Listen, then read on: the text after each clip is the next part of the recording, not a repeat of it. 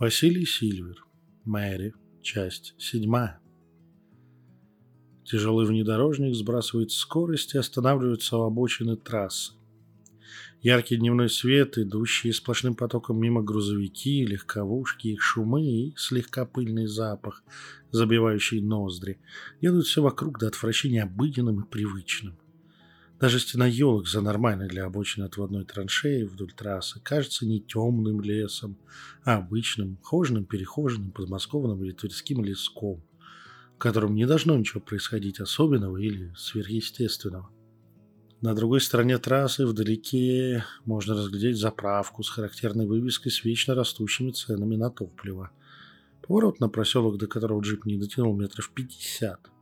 Даже он выглядит обыденно. Обычный съезд в лес. Хоть и недавно асфальтированный, но полотно, как принято у нас, уже трескается и идет выбоинами. Как положено, сначала кладем дорогу, а потом строительная техника едет. Не туша двигатель, я выхожу из автомобиля на уже успевшую мне надоесть в лабиринте обочину. Пассажирского переднего кресла почти спрыгивает на землю мой учитель, а задних мест джипа выбирается Маша. Я исключительно ради забавы подбираю почти такую же, как в прошлый раз, палку и начинаю выводить на земле знак лабиринта. Хвала всем богам, ничего в окружающем пространстве и энергопотоках не реагирует на мою шалость. Учитель с укоризненной улыбкой бросает взгляд на мои выкрутасы, а сам лезет в свою бохо-сумку, неизменно ни к чему в его наряде не подходящую. Сафари стайл парка, бриджи цвета хаки и высокие ботинки со шнуровкой почти до колена – ну никак не хотят родниться с этим бисерно-бахарным чудовищем. Великий маг вытаскивает из недр этого выжившего выкидыша хендмейда очки пенсне и выдружает их на свой благородный изящный нос. После дежурного «ну-с, посмотрим» окуляры этого артефакта начинают отчетливо в тонком зрении светиться чем-то лилово-оранжевым. Подавив желание то ли сплюнуть, то ли перекреститься от такого вида своего мастера, я также начинаю подробное сканирование местности рядом с поворотом к зоне строительства лабиринта. Когда Маша Мэри, стопроцентный, кстати, человек, появляется в дверях комнаты, где я прихожу в себя после побега из самой надежной ловушки для магов, память резким рывком возвращается ко мне и ударяет по мозгам не хуже пропущенного кросса от опытного боксера. Я хватаюсь за разорвавшиеся от боли виски и бессильно падаю на подушку. Моя поимка происходит просто и банально. Несколько сообщений в мессенджере, интересная и недолгая переписка, симпатичная девичья личика в профиле и желание прогуляться, пообщаться в приятной компании – не то чтобы я планирую какой-то роман или приключения на ночь. Я просто слегка очарован молодой, умной и проницательной девушкой, с которой так легко и весело общаться на интеллектуальные темы. В наших сообщениях нет ничего ни романтического, ни мистического. Больше политика, философия с примесью психологии занимают наше совместное внимание. Интересный человек, выдало мое бессознательное, и соглашаюсь на встречу. Я еще не дошел до той паранойи, чтобы проверять каждое новое знакомство с помощью карт Таро. А легкий зудящий мандраж перед самой встречей я списываю на свою кабелинную натуру и шальные мысли типа «а вдруг?». Меня часто так подколбашивает, пока не расставлены все точки над «и» с новым знакомством. Вживую девушка еще более очаровательна, чем на фото в прямом смысле слова, легкий налет естественных чар, скорее всего, естественного происхождения. Не пытается что-то мне навязать, а лишь выгодно подчеркивает достоинство и чуть оттеняет недостатки моей визави. В купе с умелым, незаметным макияжем дает эффект абсолютно натуральной красоты и свежести прогулка к кафетерии, пару чашек кофе со сладостью и все так же интересная и занимательная беседа. Мы плавно соскальзываем на тему моей работы, легкое стеснение в рассказе о моей мистической деятельности и живой, искренний интерес в карих глазах. «О, а у меня дома есть очень странный предмет. Я его даже чуть-чуть боюсь. Может, посмотришь? Тут недалеко» произнесенная приятным по звучанию и тембру женским голосом, с впервые прозвучавшей нотками флирта, не оставляет поля для размышлений. Я как тупой бычок на веревочке иду за своей провожатой и оказываюсь на кухне в обычной хрущевке. Поиски подходящих тапок в прихожей, извиняющийся взгляд за то, что нет ничего моего размера, кипящий чайник на столешнице кухни, уже выкуренная сигарета в ожидании хозяйки со странной вещью и артефакт, ложащийся мне в руки из ладоней, присевший рядом со мной на корточке красавицы. Я инстинктивно подхватываю вещь и смотрю на нее, после чего все мое тело сковывает паралич. Уже перед моим уплывающим сознанием лицо девушки-красавицы искажается, и сквозь ее черты проступает демоническая морда, произносящая «Это тебе от Бельхараха, ответочка, палач». И я проваливаюсь в лабиринт. Слушая мой рассказ, старички-маги сочувственно кивают, хотя на лицах их расцветают невероятно ехидные выражения. Учитель пару раз демонстративно исполняет жест рука-лицо, а доктор Мак еле сдерживает хохот. Так тупо, глупо и банально на их памяти не ловили ни одного посвященного магу уже лет пятьдесят, если не больше пренебречь любой осторожностью, забить на все проверки и сканирования, просто отдаться потоку событий и залететь похуже гимназистки после вечеринки в кадетской казарме. Это надо уметь. Нет, к этому талант нужен. Все это мне сообщает прямым текстом и крайне ехидным и саркастическим тоном. Учитель, подбоченившись, настаивает, что все дело в моем нездоровом интересе к противоположному полу.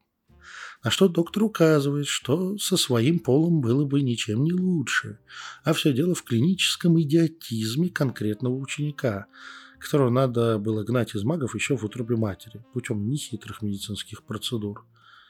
Великий и мудрый не может с этим согласиться и упирает на общую дебилизацию нового поколения учеников и на то, что я являюсь просто неограненным от дурного влияния плотских желаний алмазом ума и сообразительности по сравнению с учениками у других мастеров. А что доктор предлагает тоже не очень хитрыми медицинскими вмешательствами быстро решить задачу доработки этого сомнительного бриллианта. После этого комментария я инстинктивно сжимаюсь и начинаю сомневаться, стоило ли мне вылезать из лабиринта. На все это представление недоуменно смотрит Маша, уже, уже прошедшая в комнату и сидящая на краю моего дивана, как единственного оставшегося свободным посадочного места. Я замечаю растерянность и, слегка приблизившись к ее уху, громким шепотом сообщаю ей. Не знаю, как второй, но этот в худе. Может, так часами. Наверное, это у него возрастное. Деменция там, понимаешь, и все такое. Я старательно прячу глаза, чтобы они не вытекли при встрече с возмущенно яростным взглядом мастера. А Маша, непроизвольно хихикнув, быстро прячет смеющееся лицо в ладонях. Похоже, она уже успела насмотреться на чудеса характера учителя за время его сравнительно долгого нахождения тут. «Ты только посмотри!» Учитель всплескивает руками, как мама той самой гимназистки, встречающей ее после упомянутого праздника. «Снова за свое! Прям после всего случившегося! Всего! Немедленно!» А ты животное. Одевайся, приводи себя в порядок и давай к нам на кухню. Бегом. Вытолкав всех лишних за дверь, учитель притормаживает и, обернувшись, весело мне подмигивает, показывая большой палец. После чего возмущенно хлопает закрывающейся дверью. Мозговой штурм на кухне под принесенный сюда явно учителем его любимый заварной зеленый чай – что-то там, произрастающее только на трех плантациях на каком-то там склоне горы в очередной жопе мира. Дает нам полную картину произошедшего. Обиженный и сильно расстроенный знакомством со мной демон, по своему идиотизму, любви к пафосу и излишнему доверию к своей ловушке, назвавший мне свое имя, решается на месте. Я сам с трудом вспоминаю, как и почему я ему насолил. Но потом все-таки память выдает мне подробности, и, положа руку на сердце, я не могу не понять наличие такого желания убедняния. Увы, тогда я еще совершал ошибки в стиле голливудских киногероев и не прибирал хвосты в виде униженного, замученного, но все еще потенциально дееспособного противника. Демон каким-то невероятным даже для присутствующих здесь магом образов находит описание и инструкцию к созданию лабиринта Дедала, одной из самых эффективных ловушек для магов. Тут у демона появляется проблема. Лабиринт Дедала – это не просто магический энергетический конструкт, запихнутый в небольшой артефакт. То, что отправило меня в лабиринт, это лишь якорь, систему удаленного срабатывания. Сам же конструкт надо строить на конкретной местности в натуральную величину. То есть взять кусок обычного материального пространства и путем сложных и выверенных действий выстроить магическую энергоструктуру этого места под нужды лабиринта. Человек же, попав в ловушку, бродит не по своему выдуманному миру или миру воображения мага-создателя капкана, по реальному энергетическому слепку места, где расположена основная часть лабиринта. Вообще-то меня должно было за какие-нибудь несколько часов просто всосать в лабиринт. Моя бренная тушка растворилась бы в воздухе прямо на глазах офигевшей от всего этого Маши или бригады скорой помощи реанимационного отделения. Мое физическое тело было бы перенесено к физическому центру лабиринта, где бы и покоилось до моего физической или духовной смерти, что наступило бы раньше. Тут уж спасибо учителю – он меня моментально заикарил в пространстве времени, как только получил полуоборванный сигнал бедствия. Для всего этого демону нужны руки, ноги и глаза в материальном мире. Похоже, он вылавливает последовательно множество людей, перепрыгивая из одного в другого, подключаясь к их сознанию, ища нужное место недалеко от города. Ключ-лабиринт работает на большом, но ограниченном расстоянии. Так он находит Машу. Тут ему просто невероятно везет. С одной стороны, она очень хорошая будущая приманка для его врага-мага. А если с ней поработать как надо, просто идеально. С другой стороны, ее родители отстроили еще в начале 2000-х дом в одном уединенном коттеджном поселке, где она и выросла, до того, как с громким «Я сама» она не покидает родительский кров. Все это идеально подходит под задумку. Увлечение девушки оккультизмом сыграло с ней злую шутку. Ее попытка в демонологию увенчалась сокрушительным провалом-успехом. Она словила подселение моего демона-мстителя и быстро попала под его полный контроль. Теперь он, пользуясь ее личностью, телом и памятью, все чаще приезжает к родителям Маш, Арсению и Софье. Изображая перебесившуюся блудную дочь, демон постепенно оплетает всю округу и сам родительский дом сетью из магических программ и конструктов, которые до общего включения не сильно отличимы от естественного фона. Единственный человек, замечающий, что что-то не так, это младшая сестра Маши, которую она прозвала Лолитой за слишком быстрое созревание в подростковом возрасте. Сеструха тоже не осталась в долгу и много лет зовет свою старшую Блуди Мэри за увлеченность мистикой и оккультизмом. Лолита, в кавычках, видит, что ее сестра стала более сдержанной, спокойной и поглощена какими-то важными делами, которые почему-то касаются родительского дома – но на все расспросы получает строгий и жесткий отказ. Все эти подробности мы узнаем из рассказа самой Маши, которая все время активности вне демона была лишь сторонним наблюдателем в собственном теле. Вначале после его ухода она почти ничего не помнила, но к моменту уже моего возвращения в этот бренный мир сумела восстановить большинство воспоминаний. В нужный момент и в подходящее время демон в теле талантливый, хоть и не обученный нормальным Агессы, проводит нужный ритуал в подвале дома своих родителей и фиксирует все линии лабиринта. С этого момента пусть обитатели дома и живут своей нормальной жизнью, но и территория дома с округой, и они уже стали заложниками лабиринта. До срабатывания конструкта в их жизни ничего не меняется, а вот после – Лабиринт затягивает их в свою зыбкую реальность, используя их личности, воспоминания, образы и энергию для создания своих фантомов. Люди опять же продолжают жить как обычно, но в материально-обыденном мире они становятся похожи на тени самих себя, запихнутые в физические оболочки. Хорошо, что дом семьи Маши стоит на достаточно сильном месте, и лабиринту нет необходимости просто выпивать всю энергию из своих невольных жертв. Он подпитывается от общего фона. После окончания подготовки конструкта демон в теле Марии переходит уже к прямой охоте на меня. Увы, как я выгляжу и даже паспортное имя демон запомнил с нашей прошлой встречи. Соцсети оказывают неоценимую помощь в поиске и выяснении, как и на что можно поймать меня. Так как я никогда не скрывался в сети ни своих интересов, ни взглядов, ни предпочтений, не прятал, создать из Маши привлекательный объект для моего внимания и провернуть весь номер со знакомством прогулкой было делом легким даже для исконного жителя Астрала. А память современной, образованной и продвинутой 28-летней Марии предоставила всю необходимую базовую информацию и методы работы с интернетом. А дальше дело техники.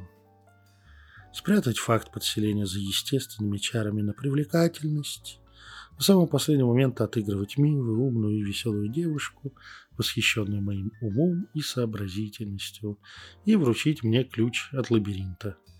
Ну и демон совершает, конечно, очень для его типа существ привычную ошибку. Он называет свое имя над телом поверженного врага.